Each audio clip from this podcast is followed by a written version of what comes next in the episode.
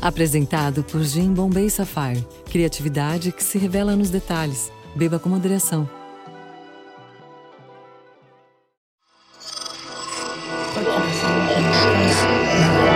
Esse podcast é, apresentado por b9.com.br.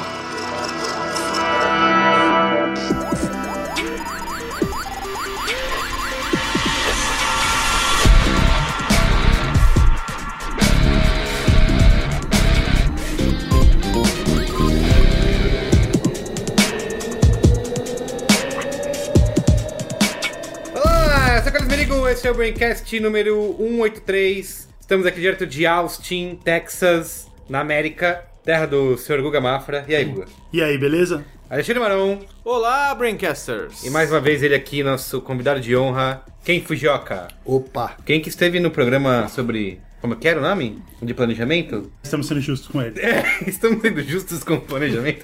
Não era esse, mas enfim. Planejamento, quem, Quem venceu? Quem É. venceu? é. Por falar em quem venceu, esse programa de hoje, que é um oferecimento de Apex Brasil, que trouxe 37 empresas aqui para Austin. Nós E, somos. mon- e montou um ótimo stand que a gente Isso. mostrou ao vivo Exatamente. na nossa página do Facebook. Fomos lá visitar hoje, muito legal. Mostramos várias empresas. Você pode ver a nossa live se procurar no Facebook. Várias empresas inovadoras. Isso. E falando em quem venceu, esse programa é isso. Quem venceu o SXSW 2016? Vamos Mas vamos descobrir? descobrir ao final desse programa. Tá bom. Depois dos comentários comentários. Exatamente. Comentando os comentários.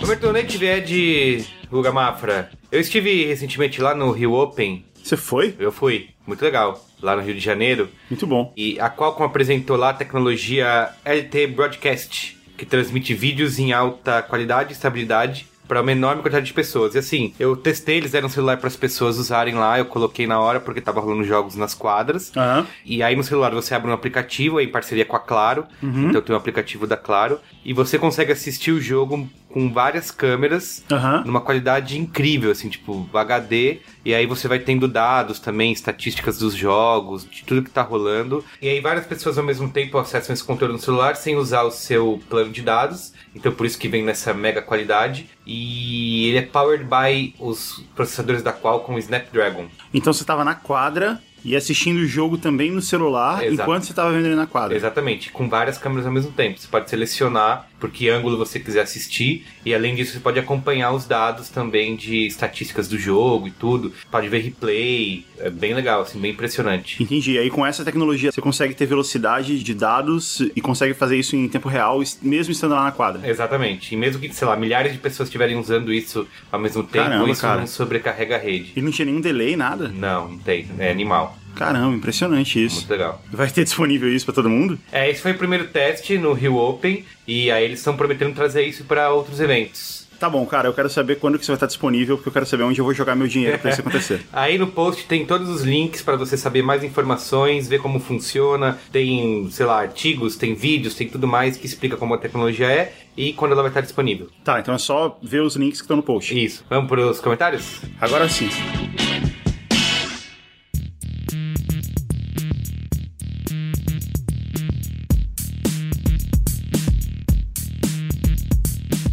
Último programa 182, Snapchat. Estamos ficando velhos? Antes a gente fala do Snapchat. A galera ficou triste que no último programa não teve a valorosa e esperada leitura. Não teve o, o stand-up do Google. Não é isso, não teve introdução. Então, eu tô aproveitando que a gente tá aqui no South by Southwest e vou falar uma coisa sobre algo que faz parte da minha vida bastante agora e faz parte da vida de alguns de vocês também, que é uma coisa que eu passei a chamar de work date. Date é um termo em inglês que a gente vê nos filmes e que não tem uma tradução muito boa para português, né? A Herbert Richards traduz como encontro, certo? Só que não é bem isso. Né? Porque a Her- a Herbert Richards também traduz copy como tira e não tem nada a ver. Date é mais uma saída, né? Uma ficada que tem uma intenção de ficar sério, certo? Certo, Alexandre? Sim. Ah, ok. Você sai com alguém, geralmente um jantar ou um café, com alguma intenção de ver se rola uma química e se ver se tem alguma coisa a ver com aquele casal. Então, o work date é quando você sai com alguém pra fazer uma refeição. Geralmente uma dessas partes paga a conta. Às vezes você divide a conta, dependendo da química que rolou ali. E você tem aquela tentativa de agradar, de impressionar a pessoa. E às vezes até de não ficar devendo nada pra essa pessoa também. O que acontece igualzinho num date de casal, certo? E aí você conta história, mostra o que, que você faz, mas não muito, porque você quer manter um mistério. A outra parte também faz a mesma coisa. E quando é um date romântico, você não vai se abrir pra alguém que você mal conhece. Você fala algumas coisas ali, você tenta impressionar, mas se você sair falando alguma coisa, ela pode achar que você é um psicopata. No mundo do work date, essa pessoa pode levar informação para concorrência ou até para imprensa, dependendo do que você faz, ou ela pode ser um psicopata também. Todas essas coisas, inclusive, já aconteceram comigo. e tem uma outra coisa que é tem uma outra coisa que é o blind work dates, que é quando você só conhece a pessoa com quem você tá saindo na mesa, na mesa do restaurante ou do café. Se você não bater na mesa, ajuda. Porque... Você, ah, desculpa. Então é muito duro, mas às vezes traz surpresas agradáveis. Em relação ao blind work date, eu fico impressionado como algumas pessoas que sempre se saíram super mal no mundo do dates se saem bem no mundo do work date, eu incluído, porque é difícil, você tá ali conhecendo uma pessoa na hora e tudo mais. Obrigado por esse chocolate babado. É, Só reclama. não, eu agradeci. Só reclama. Igual num date. O final de um work date é igual o final de um date. Você sai, às vezes vai cada um pra um lado, às vezes você sai caminhando com a pessoa junto, você convida pra subir, tomar um café, ter- quem sabe avançar ali naquele Olha isso. mesmo, já no contrato. Subir, tomar um café. Sim, acontece. Tá. Às vezes as pessoas prometem que vão se ligar e nunca se ligam. Às vezes mandam e-mail agradecendo, ó, tive um wonderful time, foi excelente, foi muito bom tal, e acabou isso, ali. né? Onde é que isso vai chegar? É. Tô só observando. Não, é isso. Então, isso, Por isso que eu fui comer um chocolate. isso é o work date. E às vezes work dates são bons, às vezes são terríveis. Se demorar muito, eu vou comer o outro chocolate. Você anda fazendo isso por aí, quem Jota? Work, work dates? Ah, não, não.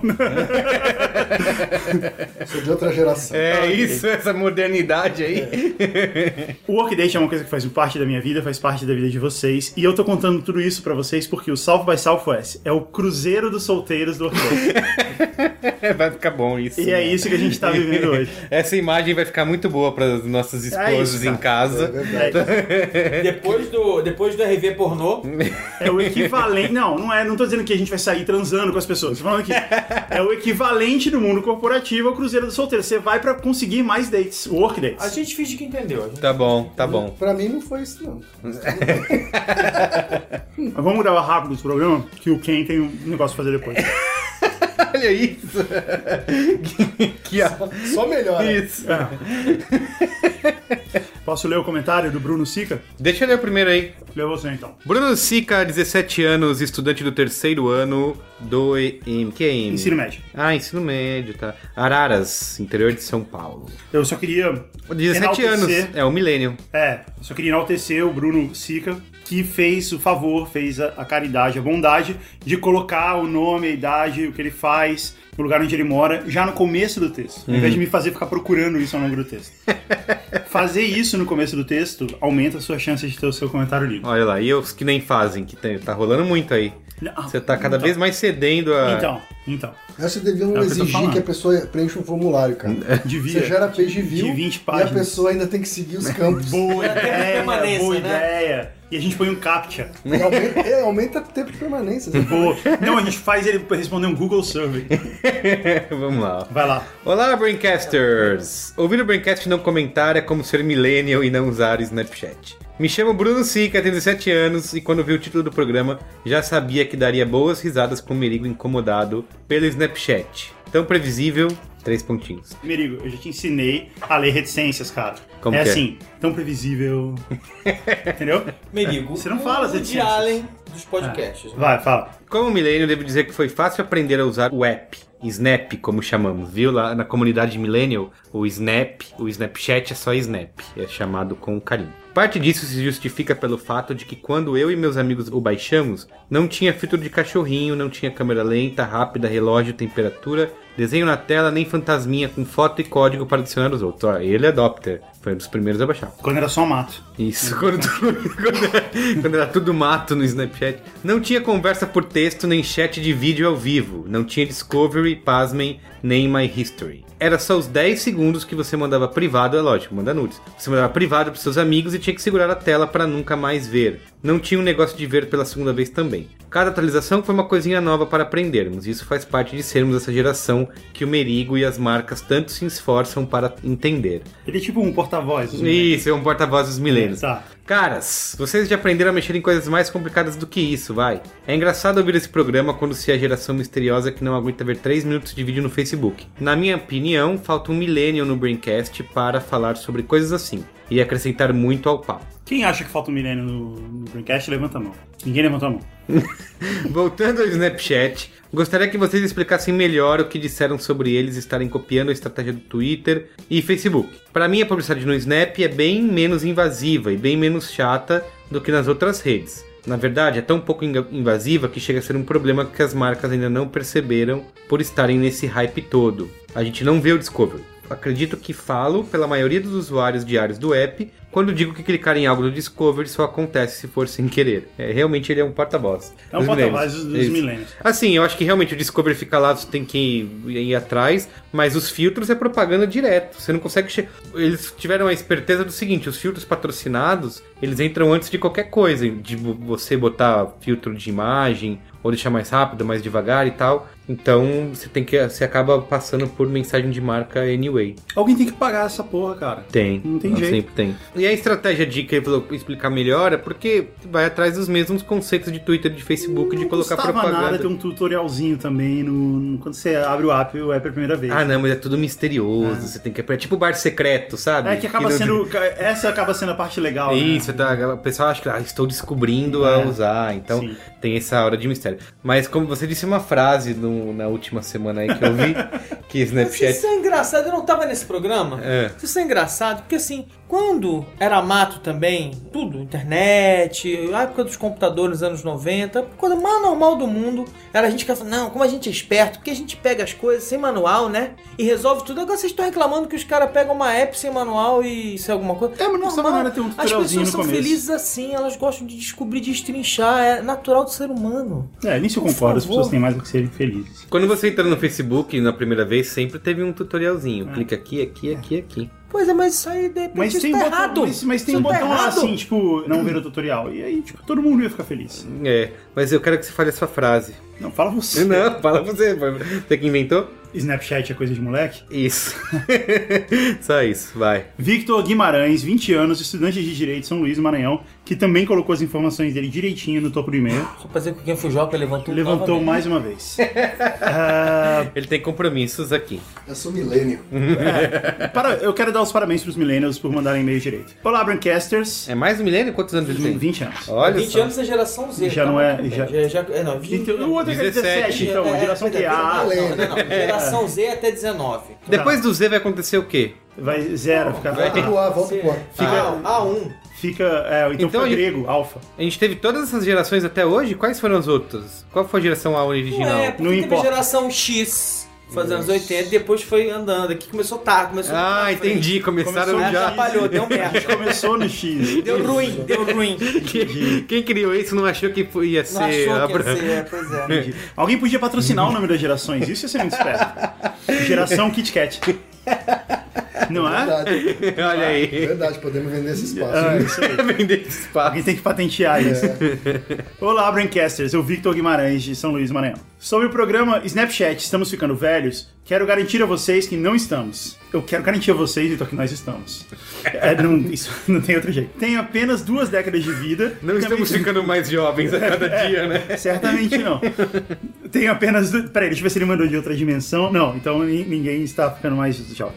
Tenho apenas duas décadas de vida e também tomei um murro tecnológico quando me deparei pela primeira vez com um aplicativo que não sabia utilizar. Eu, que também mexia com programação e edição de fotos básicas quando moleque, sempre ao som de. Ele tem 20 anos e ele já se refere ao passado dele quando moleque. Quando ele era moleque. Quando moleque. Sempre ao som da rádio Jovem Pan, uma vez que baixar músicas era uma tortura. Sim, baixar, streaming é coisa atual. Então, se eu que já tinha ganas de driblar as dificuldades, também levei um tempo para assimilar o aplicativo, é porque o problema não somos nós, mas o aplicativo. Cara, ele tem três anos a mais, ele já não é millennial igual o outro cara que a gente leu em cima. Ele foi construído com essa intenção, individualizar as pessoas que o utilizam, formar um grupo seleto e dar uma sensação de pertencimento ao usuário. Além disso, as dificuldades que ele apresenta na interface me deram a mesma sensação de um game, onde se ficar muito fácil, eu me desestimulo e não jogo mais. A cada swipe para todos os lados me dava o mesmo sentimento daquele quando pela primeira vez em um smartphone puxei para baixo para atualizar. Mas não passa disso. Quanto à questão das falhas estruturais, como a falta de curtidas, comentários, compartilhamentos,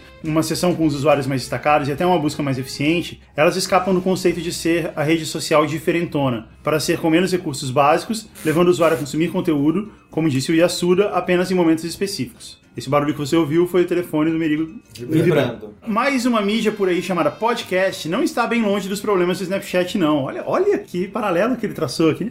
Também depende de outras plataformas para sua divulgação e carece de interação. Estão no Gmail enviando um comentário para um podcast que utiliza o SoundCloud como base. Entretanto, a diferença mais brutal entre a mídia e o aplicativo é a efemeridade do conteúdo. Mas o podcast, com seus programas de duas horas, já vingou. Veremos se 7 segundos também vingarão. Acredito que o interesse no app será efêmero também, pelo menos o meu foi. PS, Guga, não falte mais, eu vou tentar. PS2, eu como estudante de direito queria saber o que o judiciário alegaria para bloquear o Snapchat por 48 horas quando eles negarem a entrega de informações de usuários investigados. Como explicar para eles que esses dados não existem mais? Será que os juízes estão velhos demais para a internet? Gostei primeiro, Vitor. Fez um paralelo interessante, fez questionamentos interessantes no final. É, Esse mas menino eu acho, merece, eu acho que é uma coisa interessante. ele merece uma nota alta muito no- bom, muito, muito bom, muito bom o texto. Aliás, muito bom. Ele, até porque ele escreveu um e-mail muito bem articulado. Se realmente o pessoal do Snapchat estiver falando a verdade, tudo indica que eles estão crescendo e crescendo muito. Eles estavam falando em 8 bilhões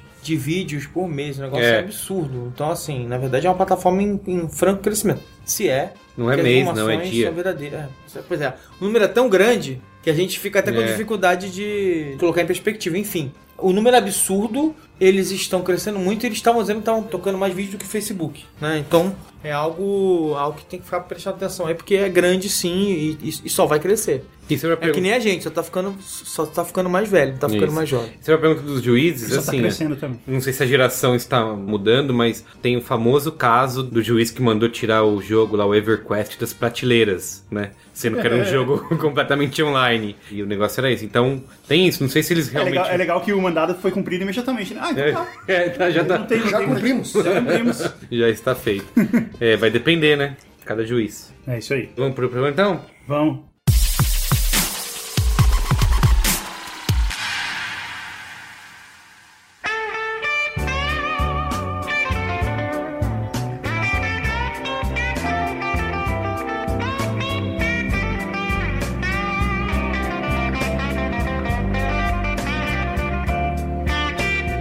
Quem venceu o South by? Então, quem venceu o South by foi, pra responder a pergunta logo de cara e não deixar pro final, foi realidade virtual, né? Esse, é- esse é o tema, acho que esse é o principal Quem tema venceu o South by palestras. foi quem foi ao South by. É, claro. Assisti-lo. Chupa, Cris Dias. É, a gente certamente é vencedor. Não, não, O- tô falando que a gente é vencedor, tô falando, tô, não tô falando da gente, tô falando assim, as pessoas que foram ao South by curtiram um negócio muito legal. Esse ano eu vim, ano, ano passado eu não vi, vocês estavam aqui. No ano passado quase teve um Não vencedor. parece, que, não parece que a gente tá aqui se autocongratulando. Assim, acho que verdade. quem foi ao South by... Sabe quem mais é vencedor, cara? Quem? Nossas a mulheres. que permitiram que a gente estivesse aqui. Isso um beijo mesmo. pra Leila. Flávio, um beijo. Muito bom. Então, olha só, no ano passado, o Meerkat ficou muito conhecido no South by, by Southwest, que era o, o programa de... Que é aquele, O streaming que o Twitter programa que- comprou. Que, É. desapareceu. É. Que aí, imediatamente, Não, o o Twitter, Twitter- combateu o e Twitter lançou não comprou. Não, ele Não, lançou é um igual. O show dele com- acabou com o Meerkat. É né? verdade. Mas o Meerkat caramba. fez muito sucesso E aí, ó, naquele Mio. ano. Ah, Não, mas o. Meerkat fez muito sucesso naquele ano. Em seguida foi lançado o Periscope, depois o Facebook lançou o live deles, que inclusive tem vários, vários conteúdos do B9 lá no live do Twitter Facebook. foi lançado aqui? O Twitter foi lançado aqui em 2007. É, O Foursquare também. é, então. Assim, não foi necessariamente lançado, né? Mas Não, mas ele- é que explodiu aqui, Isso, né? exatamente. Explodiu aqui. Isso. Então, o que eu acho, fazendo uma comparação com esses lançamentos que rolaram em outros festivais, eu acho que o tema desse ano foi realidade virtual, é o que mais se falou em conteúdo de realidade virtual, em câmera 360, que o Alexandre Maron comprou umas 15. É, e vários acessórios. Isso. E depois ele voltou na loja para comprar mais acessórios. Não, acessórios que protegem. É, é, exato. Exato. E depois ele voltou lá para comprar um outro que era branco. acessórios que protegem os acessórios. Faz a fama e deita na cama. E eu acho que esse foi o tema, né? Isso foi a coisa que a gente mais viu. Tinha uma sala só falando disso. Tinha, tipo, é, que é uma atrás da outra, né? E vai ter, e ainda o- a gente tá aqui no penúltimo dia de Interactive, amanhã é o último, E amanhã vai ter mais. Aliás, vai ter um painel aqui do Ricardo Laganaro, da O2 Filmes, que a gente gravou um código aberto com ele é, sobre realidade virtual. Foi super legal, assim, um papo super esclarecedor. Ele falou bastante da perspectiva de conteúdo. Você pode ouvir aí, entra aí códigoaberto.b9.com.br, ouve o papo com ele. Ele vai apresentar aqui também. Então ainda tem coisa rolando até. É, a gente, a gente tá fazendo um programa antes do, do festival acabar, né? A gente ainda vai ter todas as É. coisas que vão acontecer amanhã. Mas, mas, mas falando. concordo com o Guga. Sem a menor sombra de dúvida, é o assunto, é o assunto do ano. Eu acho até engraçado que as pessoas ficaram tão ex- excitadas por causa do Oculus Rift, que na verdade eu acho que esse ano vai não vai mover o ponteiro em praticamente nada, porque quem vai comprar vai ser só o early adopter, porque é, é caro, difícil de usar, complexo. O que está realmente movendo o ponteiro do uso de realidade virtual é telefone celular, e aí a Samsung tem um papel importante nessa história, e o Gear VR. Google. Mas é telefone celular, porque nem com o Gear, o Gear vai muito, nem, nem tanta gente assim vai comprar, vai ser legal e tal. Não, o celular sim. Mas o a celular, tela, né? o celular, a tela que você brinca, o celular ele tem sensor, então quando você, se você botar no, no YouTube agora um vídeo em 360 dos que eu gravei aqui e que eu subi pro YouTube, você liga o, o vídeo e se você mexer o telefone, o vídeo se mexe. A câmera dentro do vídeo se mexe. É, eu acho que esse é um ponto importante, porque quando a gente falou, quando a gente fez o episódio sobre realidade virtual, sobre o, o óculos e tal, eu falei que, ah, esse é um aparelho que é muito, ele é não social, né? Você tem que estar sozinho, você tem que estar sentado, você não pode estar andando pela rua, porque você não enxerga nada. Isso dificulta um pouco a popularização dele, mas o vídeo 360 em si, ele não, você pode usar na tela do seu telefone, você pode mexer o telefone igual você falou, que ele funciona, mas você também pode mexer com o dedo, você vai arrastando o dedo na tela e a câmera vai, vai se movendo em volta dela e você vê o que tá acontecendo. Mas ainda é uma atividade individual. Ainda é, mas assim, não é exatamente uma realidade virtual, porque você não tá imerso nela, mas você consegue ver, interagir com coisas 360 e você consegue fazer isso em público, você consegue fazer isso Tá, no mas metrô, aí, sei lá. mas aí eu, Mas eu- é meio estranho. tá, mas não, aí- não, se você estiver mexendo com o dedo, não. Se você Não, estiver arrastando não, o dedo não, na não, ato não de é. assistir um vídeo. É. Mas eu acho assim, eu acho que é o clássica situação da atividade individual social. Quer dizer, que a gente, a gente tem, que o celular tem aos milhares. Então, assim, de novo, é o celular com um aparelho capaz de fazer alguma coisa virar do dia pra noite, assim, tipo celular, assim, podcast era uma mídia marginalizada durante anos, né? O Radar Pop fez 10 anos ano passado, né? Pouquíssimas pessoas conheceram o Radar Pop. Subitamente, de 3 anos pra cá, o podcast explodiu como uma mídia. Por quê? Porque é o telefone celular, nada, nada, assim, nada além do telefone celular. Assim, as pessoas têm o telefone no bolso, as apps de celular se popularizaram, porque é muito fácil agora baixar as conexões e tal. Então, assim, agora Mais fácil gravar também. é muito mais fácil gravar, os gravadores, né? E aí agora a gente tem o que? A gente tem. As câmeras caíram de preço vertiginosamente. Não tô dizendo que tá barato, 350 dólares por uma câmera. A câmera da Kodak que eu vi, você consegue encontrar ela, ela na Amazon por 280 dólares. Ela é uma câmera tipo uma GoPro que faz 360. Não faz um 360 perfeito, mas ela faz um 360 bem legal. Você já com 280 dólares, você, começa, você pode começar a brincar tá? A própria Ryko Theta, que eu- tem duas versões, ela tem uma que custa, você, encontra ela por aí, é 250 dólares, se você procurar, que é a versão mais simples, e essa nova tá custando 399, você encontra ela por uns 350 dólares. Então assim, e aí assim, tem aquela brincadeira, no caso do Brasil, né, assim, a, como é que é, a taxa de, de importação lá, o limite é 500 dólares, né? Eu lembro que eu fiz uma matéria muitos muitos anos atrás, quando a primeira câmera digital bateu 499 dólares. A gente fez uma matéria sobre isso falando assim, ó, agora você pode, porque assim, tem aquela coisa, a gente até como jornalista fala assim, cara, eu não vou falar, eu não vou ficar incitando as pessoas a, a, a fazerem muamba, as pessoas fazem muamba porque elas querem, assim, aqui ó, cara, você pode ir aos Estados Unidos, você pode comprar essa câmera, passar na alfândega legalmente com ela e falar assim, estou com uma câmera, tal. Então assim, com 350 dólares você pode pegar essa câmera, viajar, registrar uma viagem inteira em 360 graus, assim, tirar fotos e tal, e, mostrar as coisas de uma maneira que você não podia antes. E a gente nem falou do capacete ainda. Capacete é uma outra coisa. E o, capa- e o capacete, ele, ele, ele vai ser uma outra dimensão de discussão, por quê? Porque o capacete tem essas, esses obstáculos. O capacete tem, ah, tem que botar o capacete, tem que meter o telefone naquela coisinha. Ele tem uma preparação que vai ser uma barreira de qualquer maneira. Então, essa experiência já de pegar o celular, brincar, ficar passando o dedo, olhar o que tá acontecendo, você controlar para onde você vai olhar, né? Isso é muito, cara, de novo, é isso que eu acho muito legal, porque tô falando demais aqui, vocês estão vão começar a me zoar. Uma das coisas que eu acho sensacional do digital era isso, tipo, cara, eu controlo a experiência. E agora eu controlo a experiência no vídeo. Então é sensacional, enfim. Uma coisa que eu acho empolguei, legal, do- desculpa. o que eu acho legal desse tema desse ano, comparado com os outros anos, é que realidade virtual é um tema, não é um aplicativo específico, não é uma empresa específica e tal. Então, e ele abre um campo muito grande para muitas coisas.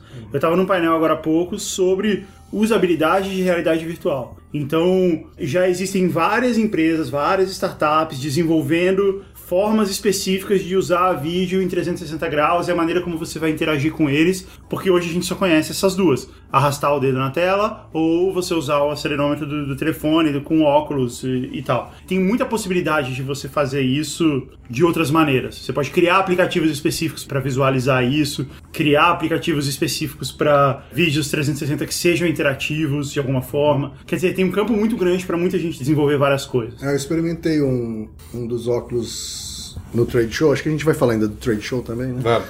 Mas era num stand de Taiwan, se eu não me engano. E eles têm uma, uma aplicação que eles estão experimentando, uma startup ainda, que eles colocam um fone de ouvido, além do óculos, para você ter a sensação de movimento. né? Então eles usam sons de altíssima ou baixíssima frequência para que você não tenha só a experiência visual de estar se movimentando pelo lugar, mas também uma experiência que mexe com a sua. sonora. Na verdade, é sonora, tecnicamente falando, mas é para mexer com a sua sensação de estar parado ou em movimento. Porque o Com som, porque é. o som como ele é surround, né, você percebe ele vindo de várias várias direções diferentes, Isso, é. te dá a sensação E acho de que ele brinca com o seu labirinto também. Eu não gosto de som surround. Você não pode falar palavrão, né? Porque é som surround. Que, eu não entendi. Eu nem entendi essa, É. foi muito longe. Não pode falar palavrão. 2.0.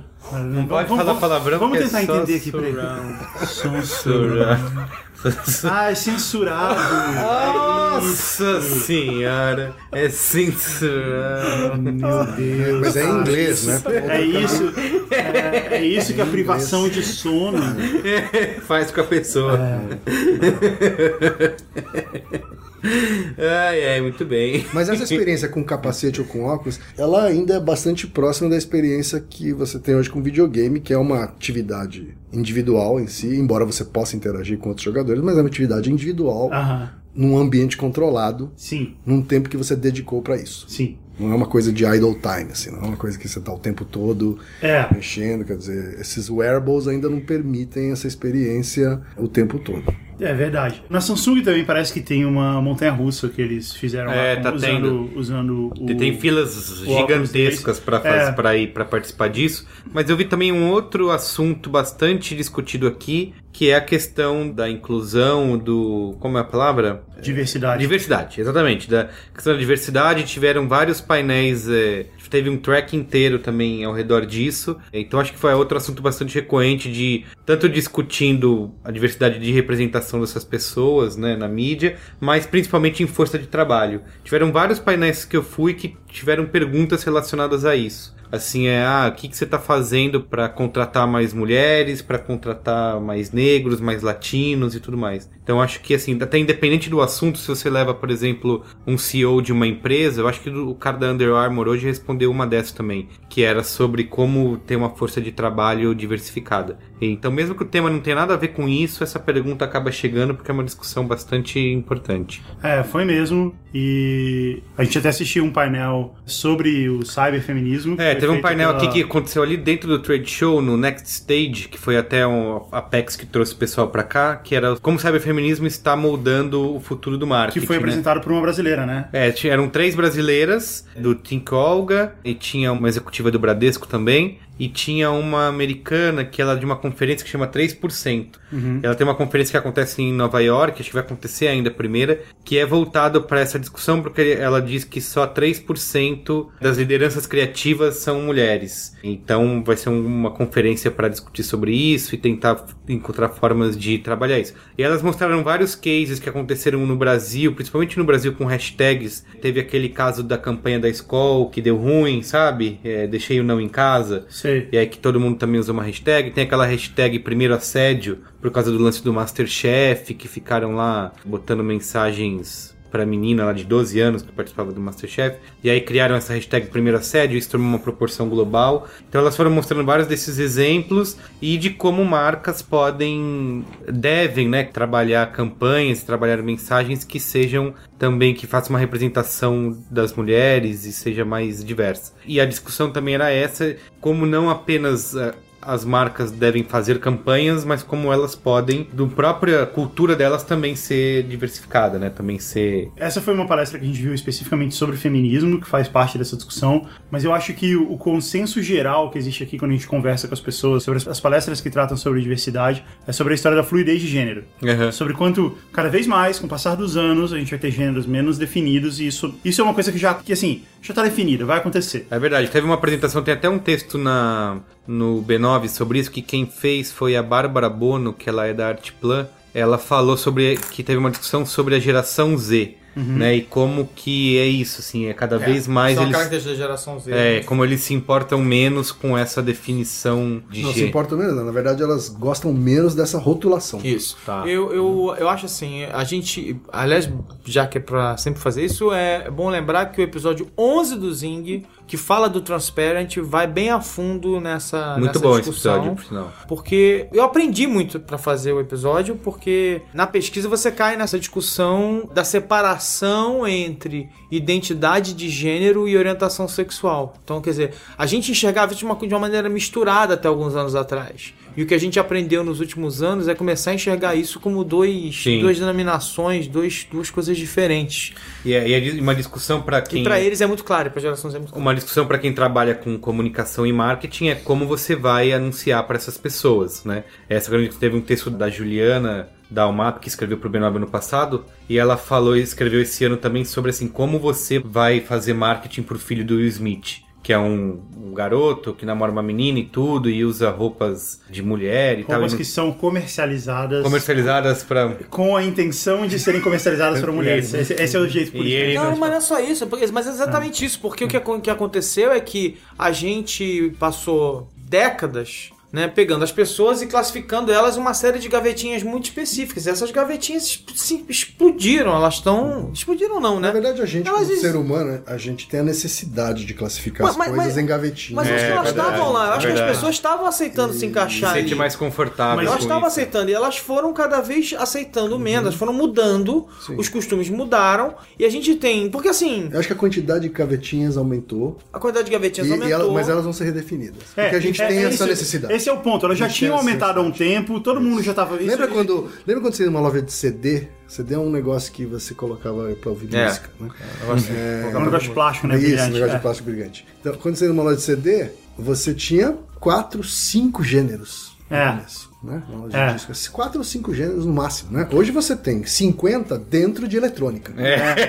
Entendeu? Então, assim, é, eu acho que o mundo tem essa tendência à complexidade e, ao mesmo tempo, o ser humano tem a tendência de precisar rotular e criar quadradinhos para ter uma sensação ilusória de compreensão. Eu acho que eu acho que é uma ótima comparação, mas eu acho que o, que é que é perceptível hoje é o quanto antigamente você tinha homem e mulher, acabou. O resto era proibido, não podia existir. De uns tempos pra cá, a gente aceitou gays, lésbicas, transgêneros, bissexuais. Isso passou a ser normal na sociedade. Claro que não não toda a sociedade aceita isso e tal, mas a verdade é que, cara, ficou normal e é isso aí, e bola pra frente. Ninguém mais é demitido por ser gay. Quer dizer, ninguém mais não. Mas já não acontece mais gente ser demitida por ser gay. É, não, o presidente da Apple é gay, fala abertamente, e, e isso já tinha virado. Mas só as pessoas terem ter que tomar cuidado com isso já é uma grande evolução. Ah, é verdade, boa. exato. Muito e, a- bem. e agora, e agora a gente, eu acho que a gente tá dando mais um Exatamente, passo. Falando um negócio perfeito, assim. Antes a pessoa precisava tomar cuidado em dizer que era gay. Ah. Que ela podia ser demitida e tal. Hoje, um cara que queira fazer isso com alguém, que, um cara que queira admitir uma pessoa porque é gay,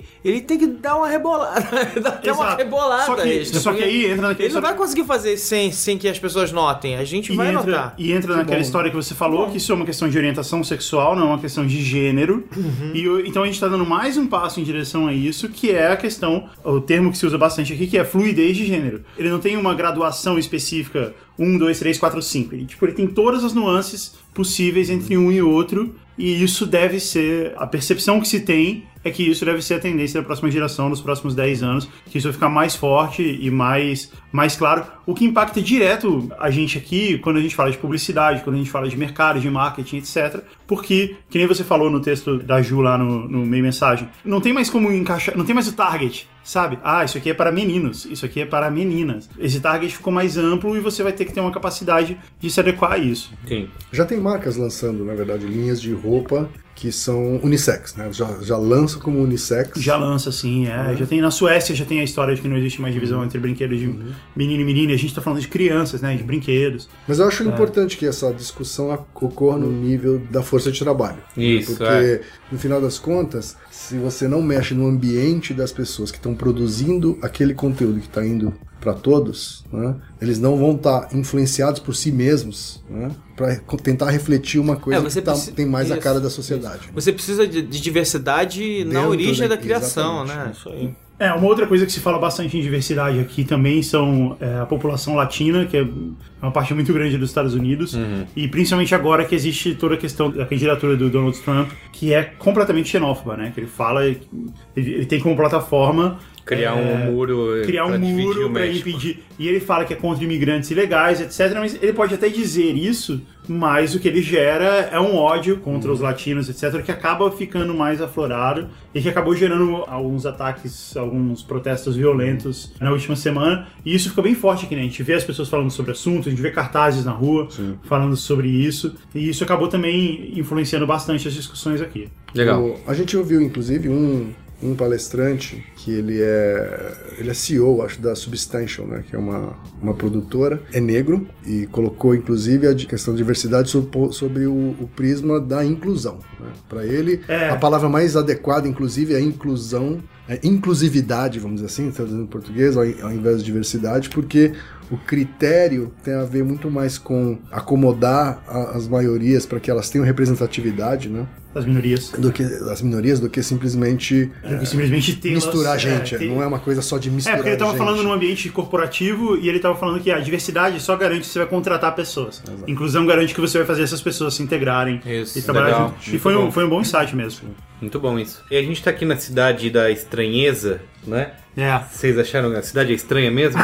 Eu, sinceramente, não. Quando eles falam isso, é o, ter, o lema da cidade é Keep Austin Weird, né? É, mantenha Austin estranha. Eles falam isso. Eu acho que é porque Austin é uma cidade no meio do Texas, que é um estado conservador, É, é republicano. um estado republicano e Austin é a capital desse estado e ela é maioria super democrata. É, e ela é super diversa. É verdade. É, ela tem todos os as pessoas podem ser quem elas quiserem, então a gente vê pessoas usando todos os tipos de roupa na rua e, e todos os tipos de cabelo. Ela é muito voltada pra quero dizer diversão, mas não é nem isso, é voltada pra festa, né, Pra É a ideia de festa. também, É, É. tem muitos bares. ser uma universidade muito- universitária, então a gente tem uma rua que é a Sixth Street, que ela é fechada todas as noites, fechada para o trânsito de carro, só para as pessoas poderem andar. E, e o que é muito legal, porque. Como assim? Como que fech- fech- fecharam? Fecha uma absurdo, rua? né? Isso, não deixam carros passarem. É. E as Que pessoas podem andar a isso? pé lá.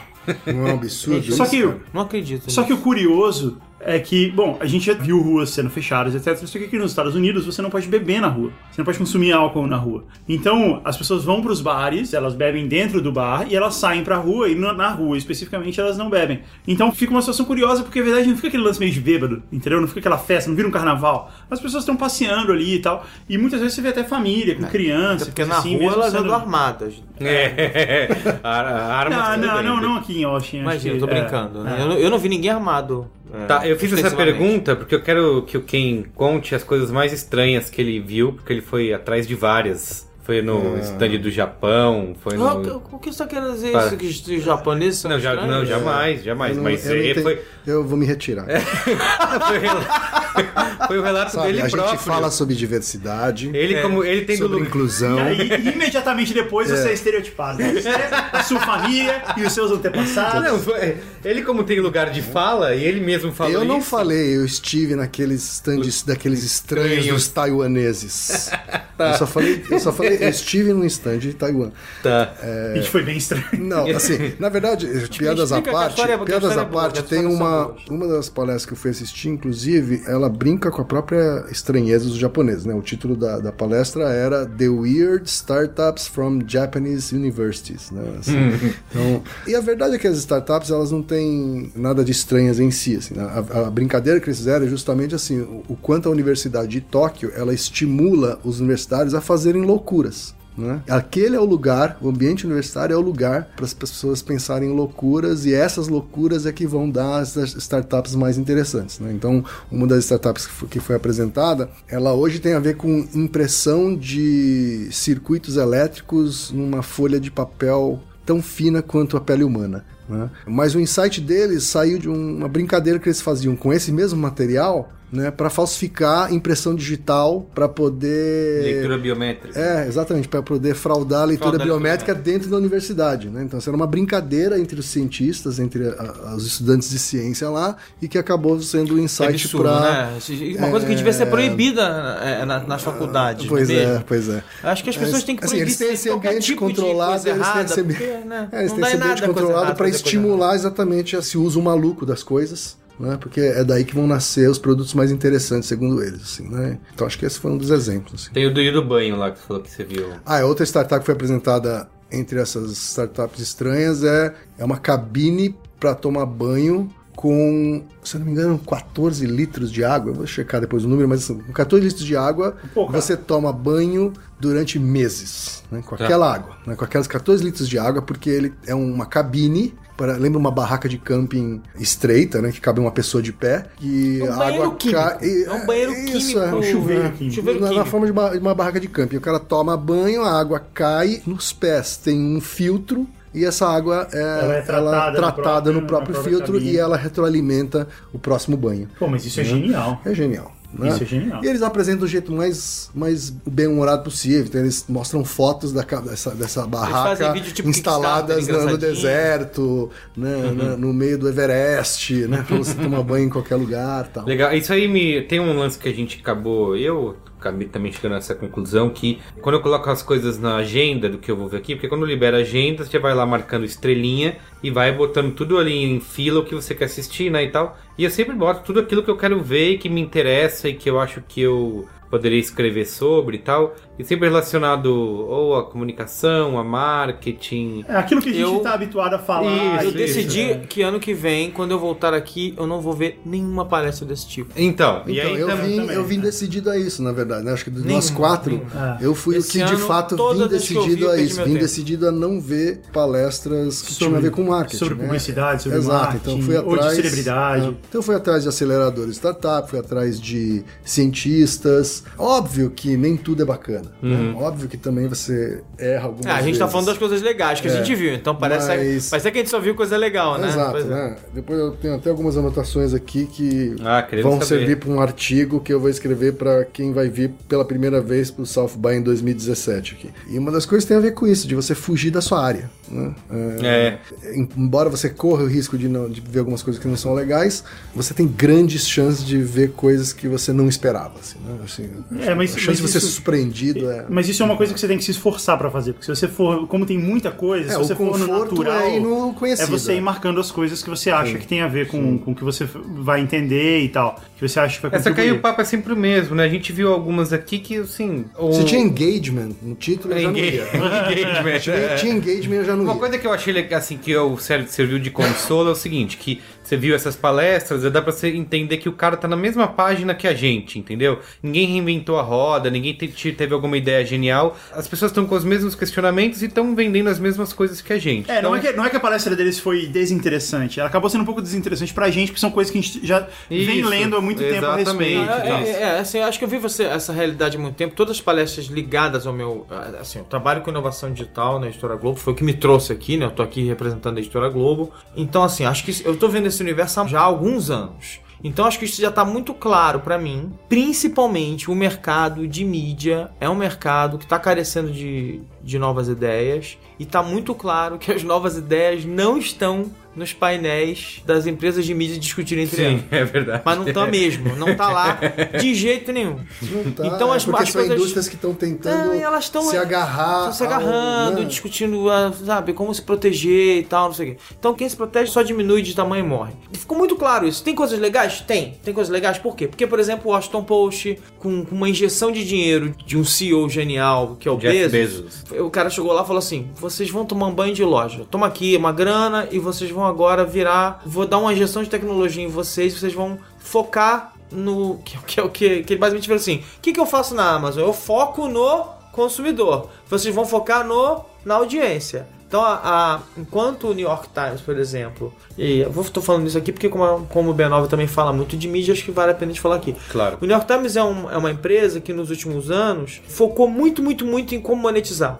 Muito, muito, muito. E focou, fez algumas coisas legais relacionadas à experiência de Cunhou o termo leitura. Native Ads. Né? Fez algumas coisas ligadas à experiência de leitura e tal, não sei o que, não sei o que lá, de leitura e de. E de é, e de experiência de, de audiência. Mas muito pouco. O Washington Post tá lá nos bastidores fazendo um monte de coisa na- em relação à monetização, digamos assim, né? Que é o termo e tal. Mas o Washington Post, o trabalho mais visível do Washington Post está sendo em metrics, né? Métricas por trás, para você melhorar suas decisões editoriais e melhora brutal na experiência de leitura. Então o Washington Post não foi para casa que o Washington Post caiu de cabeça no, no Instant Articles, porque eles sabiam que eles precisavam melhorar a leitura das pessoas em mobile, no AMP para melhorar a leitura das pessoas em mobile. Encheu, deu um banho de tecnologia nos bastidores, então ele, por exemplo, ele, ele monitora a sua leitura dentro do site deles no celular e ele nota se você está, por exemplo, pegando uma página e mexendo muito rápido na página, fazendo um scroll muito rápido, ele já começa a te oferecer um outro artigo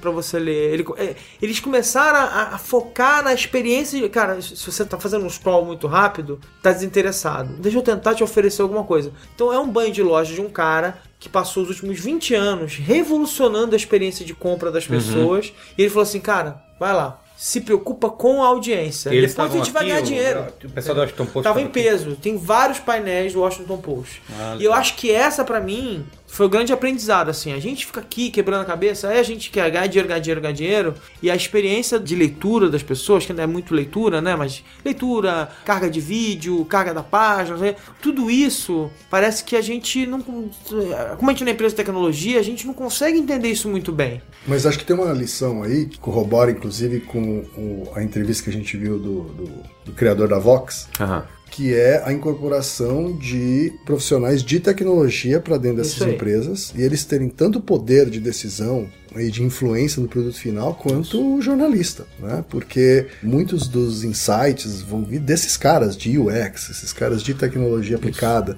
né? E não dos jornalistas. Mas, tipo é, de- mas de- é, é de- muito engraçado, porque, por exemplo, assim, a gente, no produto de papel, as empresas jornalísticas, quem faz revista, por exemplo, deu muita importância pro diretor de arte. Não é mesmo? Por quê? Porque a apresentação de uma revista é importante. Quem é o diretor de arte de um site? A galera de tecnologia de UX. E, e de alguma forma, como foi uma- um salto de um lugar para outro, a analogia não foi feita de forma clara.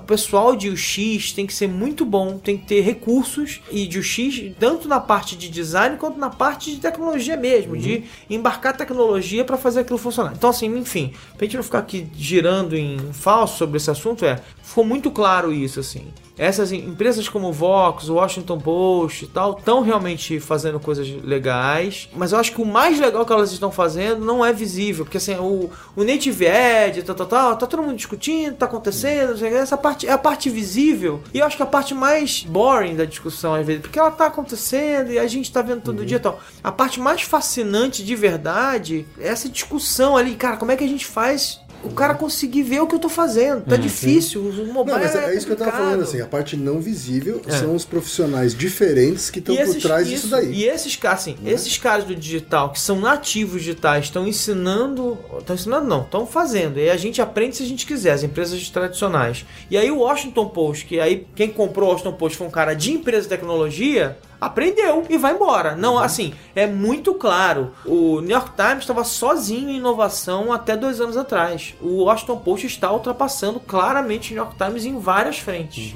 E É, vai eu- disparar e vai passar à frente. Eu tô, Se numa, eu tô numa agência que foi talvez a primeira a promover um programador, né? um cara que era desenvolvedor a diretor de criação. É, isso foi simbólico, mas assim, o que eu posso dizer é, à medida em que a gente foi incorporando gente que não era publicitário, não era sequer de comunicação, né? para dentro da agência, a nossa entrega mudou. Entendeu? O tipo de entrega que a gente ficou capacitado a fazer mudou e a gente sabe que ainda está muito no começo, assim, muito no começo. Que a gente vai ter que trazer ainda mais esses caras para dentro e desenhar um novo modelo. O cara da Vox Media falou lá, meu, eu tenho uma equipe de analytics gigantesca, assim, tão grande quanto a de jornalistas. Extremamente difícil você fazer uma equipe de analytics ser valorizada numa empresa de comunicação. Tem uma coisa que a gente não falou aqui, que aconteceu no primeiro dia, foi a primeira coisa que a gente fez, que foi o Obama.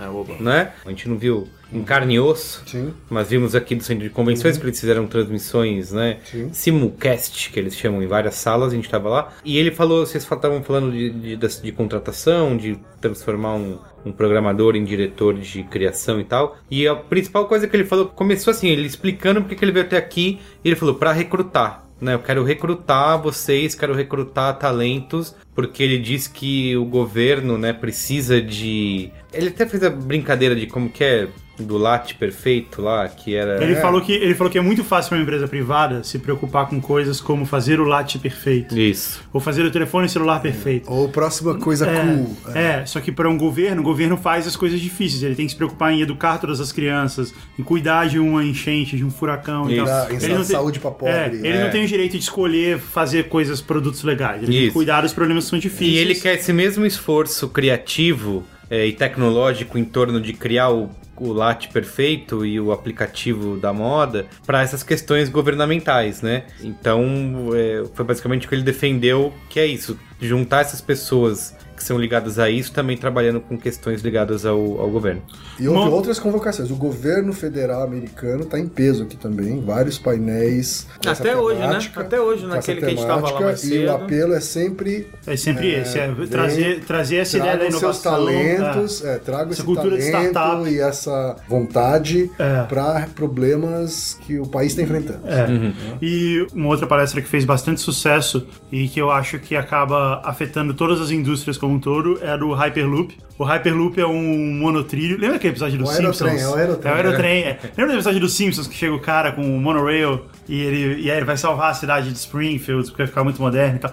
Parece muito isso. Então é, a história, o Hyperloop é um trem que corre dentro de um tubo a vácuo. Eles tiram todo o ar do tubo e por isso o trem consegue viajar numa velocidade muito mais alta. E aí você consegue fazer uma, uma viagem de São Francisco para Los Angeles, que hoje de trem leva 5 horas, em 30 minutos. É muito mais rápido que uma viagem de avião. E aí tem todas umas ideias. Você pode fazer isso no fundo do mar, você pode fazer isso subterrâneo. Enfim, parece uma loucura absurda. E eles têm todas as respostas para todas as. eh, Tem uma hora no- no- na palestra que ele fala assim: ó, vou falar todas as críticas que a gente recebeu e vou rebater uma a uma. Aí tem lá uma crítica assim: ah, é muito difícil tirar o ar de dentro do tubo. Ele falou: não é, custa 200 mil dólares, por, a gente já tem a máquina, é a mesma lá do acelerador de partículas e custa 200 mil dólares por milha, não é tão caro assim. É, próximo. Mas o que é legal é que toda a ideia do Hyperloop é que ele, ele tem uma ideia de crowdsourcing, não crowdfunding, que virou, eh, virou uma confusão comum, crowdsourcing. Então eles têm várias pessoas que contribuíram para o projeto, que trabalham até voluntariamente, pelo que eu entendi, remotamente, contribuindo com a solução de um específico problema, uma específica parte da situação. E aparentemente não ficou muito claro para mim se, o cara, se aquilo ali era um sonho.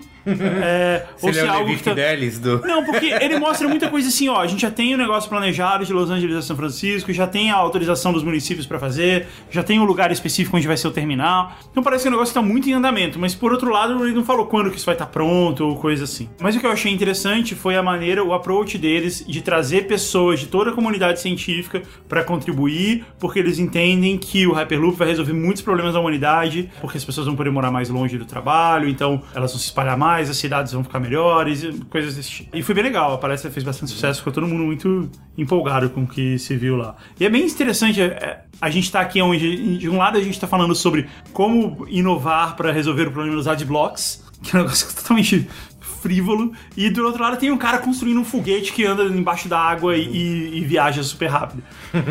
é muito legal isso. O Passamani também encontrou comigo no corredor e falou assim: Cara, eu acabei. O Passamani é o diretor de criação da Mutato, é isso? Não sei, deve ser isso. É sócio da Mutato. Ele é sócio da O Mutato. é- E aí ele me encontrou no corredor e falou É, assim: Cara, você não tudo. acredita? Eu acabei de falar com o robô. Aí eu, como assim? Ele, não, olha aqui. Aí ele pegou, eu não vi a palestra, ele me mostrou no celular. Eu tinha um cara lá falando com o robô. E aí ele me mostra.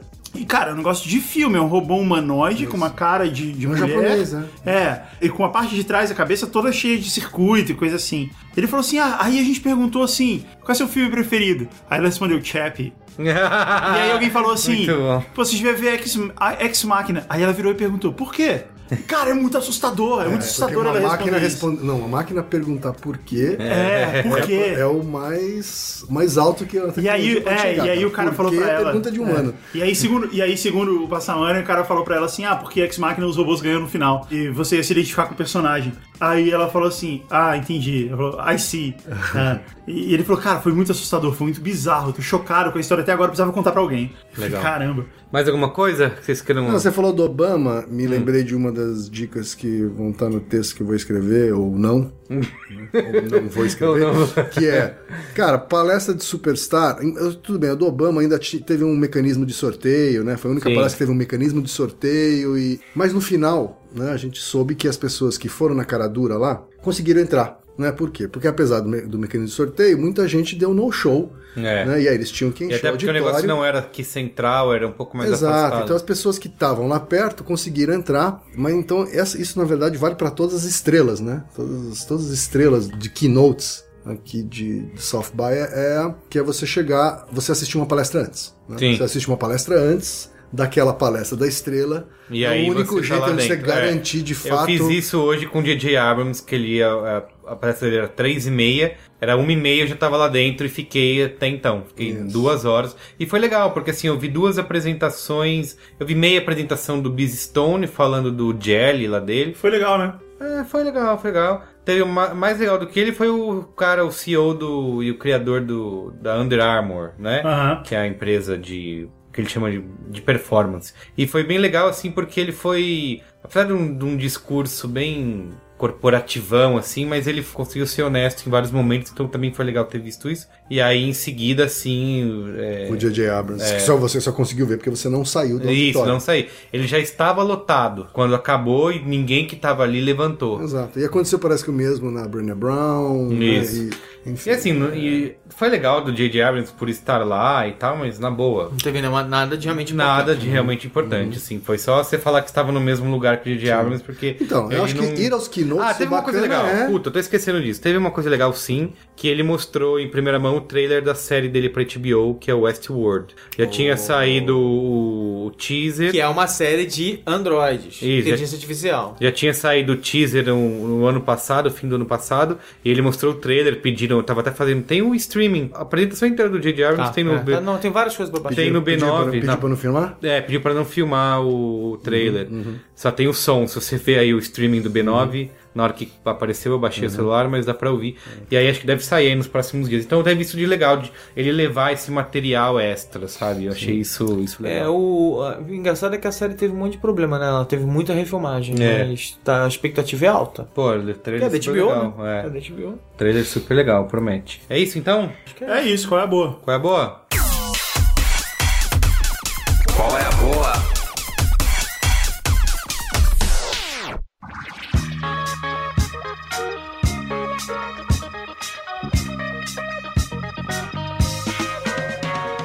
Quem vai começar com a boa? É, eu vou começar. Pronto, eu vou É, fazer. antes, antes de começar rapidão, a gente já fez um Qual é a Boa específico temático, né? De, de Já, a gente fez ontem, publicou na, no, Facebook. Facebook Live. No Facebook do B9, a gente fez ao vivo e tá lá, você pode ver em vídeo, a gente falou sobre coisas do festival. Então a gente pode se eximir aqui de fazer coisas leses, as boas temáticas. Tá bom. Tá. Então eu vou fazer dois colher boa. Um não tem nada Quais a ver. leses, Tá, as boa. quais leses a boas. Um não tem nada a ver com o South by Southwest e o outro tem a ver com o South by Southwest, tá? Então beleza. Primeiro não tem nada a ver com o South by Southwest é a série Love que estreou no Netflix algumas semanas atrás. E aí eu fui assistir. E é um qual é a boa um pouco. in- Não é um qual é o. É a do cara, como é o não. nome dele lá? É do Dia da Apatow. Isso, de Com um cara chamado Paul Rust, que é o protagonista. Não é o Paul Rudd dessa não, vez. Não, Paul Rust, não, Paul Rust. E a Gigi Guia. E é uma série que começa devagar. Meu problema com essa série é o seguinte: ela devia ser uma minissérie em 5 episódios, não 10. Tá? Tem um monte de coisa legal lá, diluída Não. em 10 episódios. Mas são episódios longos de uma hora? São episódios longos de uma hora. Aí ferrou. O elenco é bom, tá? Mas aquela característica das produções do Apatow, de ser meio soltinhas, aí o roteiro sempre é meio frouxo, não sei o que. Isso distribuído em 10 episódios de uma série acaba sendo, pra mim, um ponto fraco. Eu acho que tem muita gente que tá gostando, as notas estão boas, as notas é, nos sites por aí estão boas, as pessoas estão gostando da série. Não tem nenhuma história, eh, pelo que eu saiba, não tá confirmado nenhuma segunda temporada nem nada. Eu vi todos os episódios, gostei dos personagens com o tempo, mas eu acho que tem um olhar um pouco mais contemporâneo sobre relacionamento e alguns, algumas coisas, mas podia ser uma série de, vai, 5, 6 episódios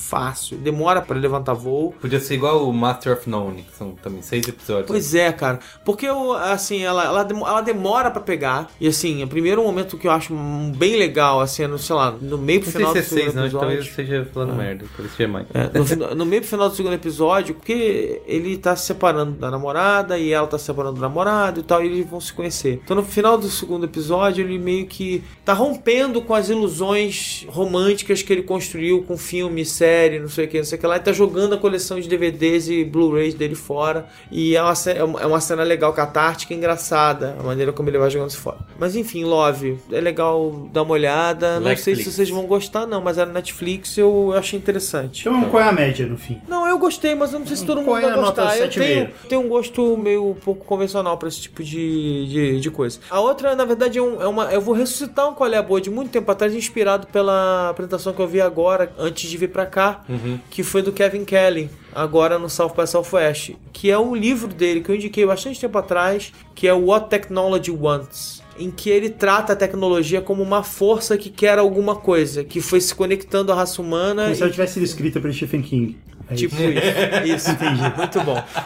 Exatamente. Muito bom. E, e é muito engraçado porque é um conceito que eu já tinha visto em. E eu falei isso outra vez também. Tinha visto em quadrinho do Grant Morrison, do- dos Invisibles e tal, não sei o quê. A palestra dele foi bem legal. Ele falou de três das 12 tendências que ele acha que vão direcionar a tecnologia e tal. Porque se ele fosse falar, ia ser uma palestra de quatro horas. Sim. Porque pra falar de três ele demorou mais de 40 minutos e tal. E foi muito bom e muito inspiradora no final, porque pra resumir uma longa história, ele ele fala de inteligência artificial, de realidade virtual e dessa e das, dos sensores medindo tudo como três grandes tendências que estão conectadas diretamente, né? E o que ele mostra ali é assim que tudo que a gente viu até agora, a gente fica o tempo todo assim, a gente tá mergulhado nesse turbilhão e fica falando assim, nossa, não tem mais nada pra inventar, tá tudo, nossa, tudo já foi feito, ai que saco, tudo um tédio, não sei o que, não sei o que lá.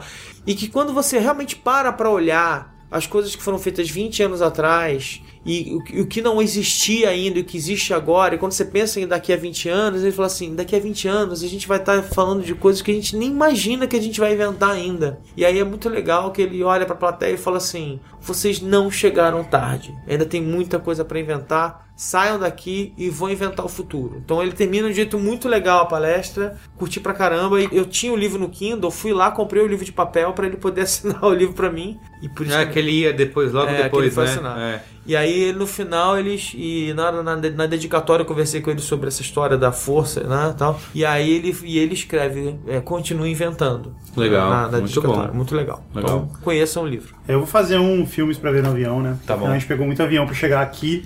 É... Pegou Você não, você estava aqui Eu vi já? um filme. Mas eu peguei muito avião. É, até porque é longe aqui, é aqui é longe de tudo. Eu vi um filme que tava há muito tempo na minha fila chamado Escape Plan, que é, é sobre o, eh, com Sylvester Stallone e ele. Legal. E ele faz um. Ele faz um consultor especialista em escapar de prisões. E para testar a vulnerabilidade de prisões. É, e aí ele sofre uma conspiração, provavelmente dos donos de prisões, que é uma organização muito organizada, E aparentemente. quem tá na prisão? E aí ele vai. Calma, calma. Calma. Ah. E aí ele vai pra prisão e aí lá ele não vai conseguir escapar, mas ele conhece um amigo que é o Arnold Schwarzenegger. Sim. Eu acho que, eu tenho a impressão, tenho certeza que esse foi o filme que marcou a volta de Schwarzenegger pro cinema depois que ele foi governador. Mas não tenho Não, certeza não, não, disso. não, não, né? não, Tá, não, mas foi bom, mas foi o primeiro filme dele com Mas de qualquer maneira foi. Não, ele, ele já tinha feito os. O Expendables, ele fez a Mas é que aqui não, aqui eles estão como ele- é, co-stars mesmo. A primeira vez que eles estão Mas mesmo assim, e é muito absurdo que eles tenham feito como co-stars esse filme, que o filme é muito, muito ruim. É muito ruim. Mas é bom legal pra ver, por causa não, deles. É bom pra ver no avião. É Isso. excelente pra ver no avião, aliás. legal por causa deles, Exceto é. se você tem claustrofobia, talvez, talvez não. Porque afinal o avião é tudo É. de metal. Mas ele é muito ruim, cara. O filme é muito ruim. Ele Mas parece legal um pra filme que o Nicolas Cage eh, Faria, recusou. Não, exatamente. parece um que o Nicolas Cage recusou fazer e o Stallone tá. Eu vou lá, vou Eu fazer. faço, eu faço. Não, mas eu gosto, eu gosto porque tem eles dois. Eu gostei disso. É. O filme é banal, é banal, Poderia é ser melhor, vai. completamente descartável, mas eu achei legal por causa deles dois. Outro filme que eu vi no avião, Los 33.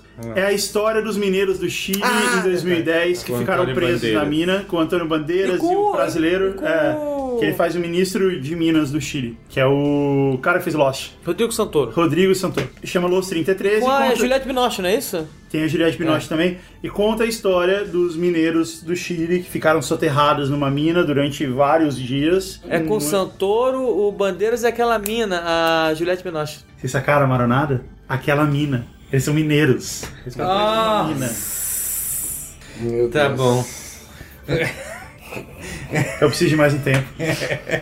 Respira fundo. Vamos dar- fazer um minuto de silêncio? Não, coitado dos ouvintes. Tá, bom, continuando. Então, em 2010, para os millennials que não, não que engatinhavam ainda naquela época, eles ficaram presos, vários 33 mineiros ficaram presos, soterrados numa mina no Chile. Foi feito um grande esforço para conseguir resgatar eles de lá, porque não era uma tarefa fácil, e eventualmente eles foram resgatados numa operação bastante legal. O filme é ok, ele é ok para ver no avião, mas a questão aqui, a minha principal conclusão sobre esse filme é a seguinte: lá na Bubox, a empresa onde eu trabalho, a gente tem duas Jéssicas duas meninas chamadas Jéssica, muito competentes, aliás, Jéssica Gurgel e Jéssica Pereira. São muito competentes, gosto muito delas, e elas se chamam Jéssica, elas têm 20 e poucos anos, e elas se chamam Jéssica muito provavelmente porque lá atrás, nos anos 80, um clássico da sessão da tarde, O Resgate de Jéssica. Vocês lembram desse filme? Não. A Jéssica Sim, caía, ficava poço, presa num, né? num poço Ah, tá, e tá. vinha um pessoal pra perfurar. E foi feito, disso aí, foi é. feito to- é um clássico, Não clássico da Eu sessão achava assustador isso. Eu não sei quantos Oscars esse filme ganhou, mas foram vários. Nenhum. E o que eu quero te dizer é que daqui a 20 anos não vai ter ninguém que vai ser chamado Dario ou José. Esse filme não vai ficar na- gravado na memória das pessoas.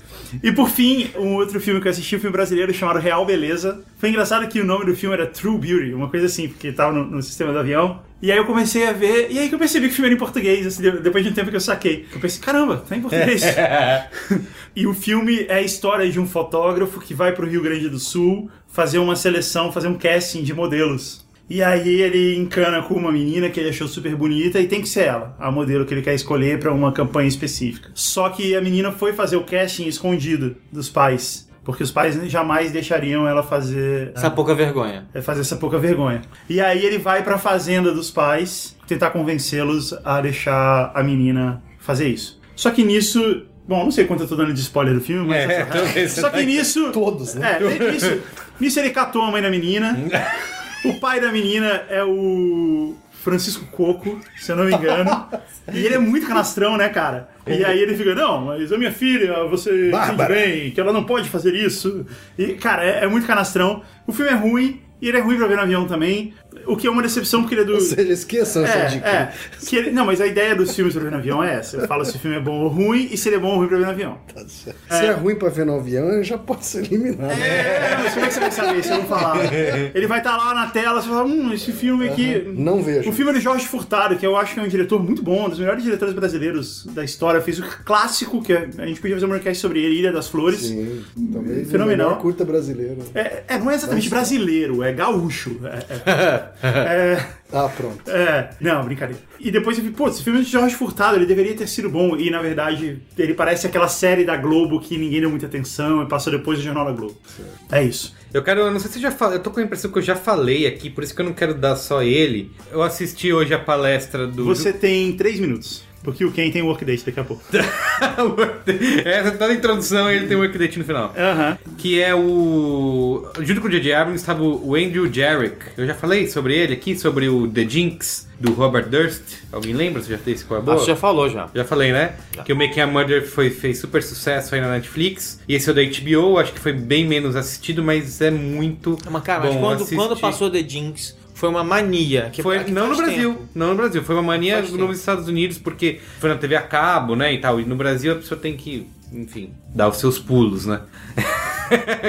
Pera, HBO, não, não escuta isso. E assim, ele tava aqui, ele falou, ele, e isso foi outra coisa legal. Ele mostrou também um clipe que não entrou na edição final do The Jinx, ele mostrou. E eu entendi até porque não tava, porque ela era muito bem humorada essa parte, mas é legal. Ele contou assim. Porque quando eu assisti a série, eu fiquei pensando, meu, o cara não teve medo de, de morrer, de ser assassinado, tá mexendo com um sociopata, sabe? Com um assassino. E aí ele fala que ele realmente, quando passou um tempo que eles não estavam filmando, que o cara tava solto e tal, e ele falou que, real, que a mulher dele falou, meu, para de filmar isso, esquece esse cara, não bota isso no ar, porque você tem família, você tem filhos e tudo mais. E aí que ele botou segurança na casa dele durante um mês até ele terminar de, de filmar e tal. Então é legal você ver esses bastidores da criação. Mas o, o meu Qual é a Boa mesmo, também é um filme que eu vi no avião vindo pra cá, que é o 99 Homes não sei em português, deve ser 99 Casas, que é com o Michael Shannon, que é o General Zod, sabe? O novo General Zod. não faz essa cara que é o filme bom. E com o. Como que é o nome dele lá? O Homem-Aranha, que já não é mais. Andrew Garfield. Não, Andrew Garfield. Exatamente. É que eles estão caindo como moscas, né? É, não tem. Deus. É o Remin Barani, o diretor. E assim, ele mostra. O filme começa com o Andrew Garfield, ele é um cara que trabalha numa construção, assim, né? Construindo coisas e mora numa casa com a mãe e com o filho dele. E eles são despejados dessa casa porque ele não tá pagando o aluguel, a hipoteca, sei lá. E aí a história dá uma volta e ele vai trabalhar com esse cara que despejou ele. E aí vai contar toda a história entre eles. Ele, enfim, eu não vou dar mais spoilers aqui. E é legal assim que ele mostra bem o período, principalmente acho que foi 2008, isso né, da crise e como a especulação imobiliária literalmente fode as pessoas. Tem um monte de filme sobre isso agora. É, tem, tá tendo bastante sobre isso, mas isso tem, tem essa perspectiva mais pessoal. E eu achei bem legal pra entender isso, né? Porque eles falam bastante de como que funciona. Mostra ele por exemplo, no, no juiz, tentando defender, porque ele tem que ficar na casa. Aí o cara, que é o corretor de imóveis, que é o General Zod, Imagina o General Zod como corretor de imóveis. Ele vai explicando pra ele ao longo do filme todo como funciona o mercado, por que, que é mais caro, por que, que é mais barato, de coisas que eles fazem pra burlar a lei e tudo mais. Então achei é, bem legal, emocionante até. É, sabe que o Obama falou no discurso dele aqui, no- na palestra dele aqui, que ele não mencionou o filme especificamente, mas ele fala que ah, várias mídias disseram que depois da crise de 2008 nada foi feito para evitar que aquilo acontecesse, e isso não é verdade. Foi feito um monte de coisa. Criou um monte de lei para evitar que aquilo acontecesse, tem um monte de coisa que o banco não pode fazer mais. Ele falou que quando o The Big Short, que é o filme É, fala a grande isso, né, que aposta. correu no Oscar, fala que não, ó, tá tudo igual. Tem outro filme do Matt Damon, Inside Job, também, que fala a mesma coisa, tá tudo igual. E eu achei interessante o Obama falar isso, ó, não tá tudo igual. foram- é, e o filme mostra isso também, de como tem essas brechas, né, em, em lei pra você poder fazer merda. Agora vamos pro grande finale, que é o Qual é a Boa do Quem Foi Joga. Por favor. Então, eu não, eu não preparei nada, então eu fui vendo aqui que tinha enquanto vocês estavam falando. Tem uma coisa que tá fresca na minha memória, que foi as sessões de Ignite, né, que a gente viu uh, hoje no, no South By. O Ignite, para quem não conhece, é um formato de muitas palestras, de 5 minutos cada uma, né? Cada uma dessas palestras tem 20 slides de 10 segundos, é isso? 20 Acho que são 15 slides- segundos. 20 slides de 15 segundos, é, isso? É tipo, como aquele nome? Dez Tem um, uma segundos. que tem um nome mais famoso. Tem um nome. famoso, não, tem, nome é, tem um de- evento chamado Pechacucha. Isso, né? Pechacucha, é. Que são 20 slides de 20 segundos cada um, né? É mais ou menos a me- a mesma ideia, né? Tá. É- é- ou seja, eles estabelecem pré-determinado tempo por slide, porque aí é garantia de que a pessoa não vai estourar o tempo. É, e né? o, o slide ele muda automaticamente. Ah, Exatamente. O cara não, então pode, muda ele não tem controle. O cara não tem controle. Caraca, então, é- velho. Então você tem que estar muito bem ensaiado Ferrou. e a garantia de. Aí você tá falando, muda o slide, você... Como... E existe a garantia de que não vai ultrapassar o tempo. Então, Não dá pra você ficar fazendo. É. então eles fizeram duas sessões de Ignite aqui no South By, com, ou seja, 10 palestras. Pô, eu queria ver isso. É, são, A gente viu. Na, na verdade, são 20 palestras na sequência. Tá rolando ainda? Não, só teve hoje. Ah. Só ano que vem agora. Tá. E na verdade, eu já tava com uma ideia de fazer uma coisa parecida no grupo de planejamento, então talvez a gente faça licenciado com o Ignite, né? Falei com o CEO lá, o Brad Forrest, né? Talvez a gente faça licenciado com o Ignite. Se não for licenciado, a gente vai fazer do mesmo jeito, Sim. sem a marca deles. Então, quem tiver conteúdo que queira submeter, quem quiser ser palestrante no Ignite do grupo de planejamento, Submeta. né? Submeta, tá? Manda um e-mail para presidente@grupodeplanejamento.com.br. A outra dica que eu tenho é tem que ser comida, né? Tem que ser comida tá porque se sou eu, tem que ser comida. Boa. Eu levei os meninos aqui para um dos melhores lamen de Austin, chama Daruma. Muito que bom, vocês viu? gostaram? Acharam? Achei Gostaram? sensacional. Peraí, é lamen ou é Muito ramen? Ramen. Ramen. Em japonês não tem a, a- Não tem a- não tem lá. Lá, lá, li, lolo. Era arariroru. Ramen. Então é ramen. Achei sensacional. Ele é lá agora, por E sinal. eu fiz a coisa, e eu fiz a coisa mais certa que se faz nessas situações. Recomendação do Cris Dias. Eu cheguei lá, esperei o Ken pedir e eu falei, Quero eu, quero que mesmo. ele, eu quero que ele pediu. Essa é uma das verdades eh, da vida. Mas assim, como é sacanagem. can have. Como é sacanagem dar um. Como um. Qual é a boa? Um lamen em Austin. É. né? Então eu vou, eu vou dar aqui as dicas do- de onde eu como bons lamen em São Paulo. Boa. Tá? Boa. Acho que muitos dos ouvintes são de São Paulo, então assim, em São Paulo tem três lugares para comer lamen, tá? Um É. chama-se Asca, tá? Asca. Assim ninguém vai lamentar. Fica. Ah. Nossa, gente. O Asca, o Asca fica na rua Galvão Bueno e tem uma outra casa Na nova. rua Galvão Bueno, por que você tá fazendo isso com o Marão, cara? Olha como ele tá. Ah, meu Deus do céu. E, e a outra casa de lamen que é nova. Vai que é tua! que- A outra casa de ramen que é nova, que é mais moderna. A Asca é bem tradicional, assim, bem Tá. tradiça. Você vai ver o velhinho fazendo caldo lá, só ele sabe a receita, etc. Barato. E tem barato também. E tem um que é mais descolado, que é novo, moderno também. O cara que, que é dono é meu amigo, que que é em Pinheiro, chama-se Tantan Noodle. Fica na Fradique Coutinho, tá? Então são dois bons lamen, são dois, duas propostas diferentes. Se eu tá? chegar e falar que conheço quem Fujioka, tem algum tipo de. Pô, cara, ele vai, ele vai falar parabéns.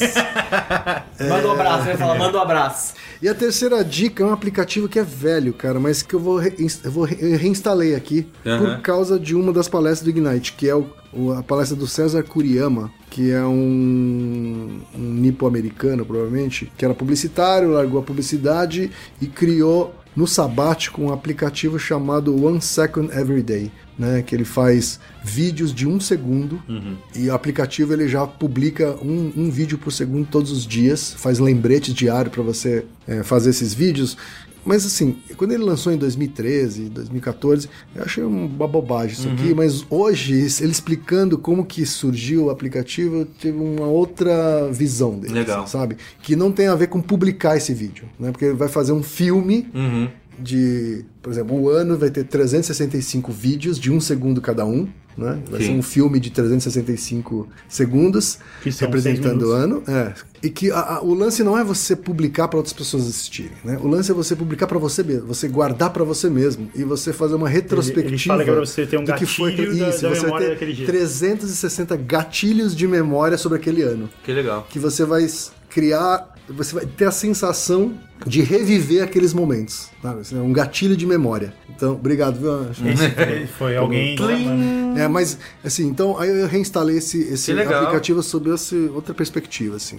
Eu vou Tá? querer usar também. Eu já instalei uma vez, mas eu também foi a mesma coisa. Não- É, achei que era uma bobagem, é. mas aí hoje quando eu ouvi ele contando, eu falei, cacete, tem tudo a ver. Né? Ele falou, cara, eu tentei fazer diários, ele falou, eu fiquei a vida inteira tentando escrever diário e sempre desisti no meio. Sim. né? Não durava um mês. Né? Essa foi a única coisa que eu consegui fazer disciplinadamente, porque era um segundo por dia.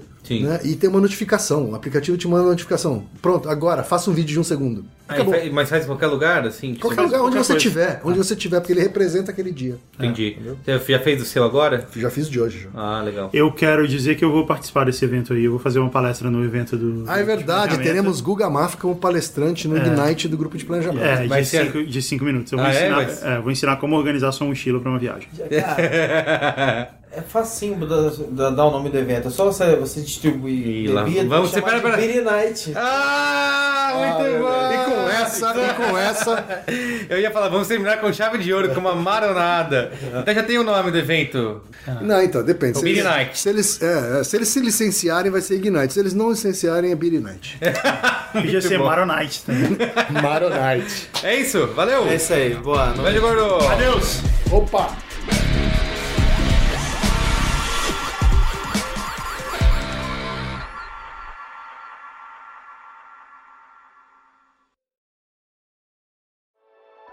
Dias comuns se tornam inesquecíveis com o gin da garrafa azul. Um brinde com Bombay Sapphire. Beba com moderação.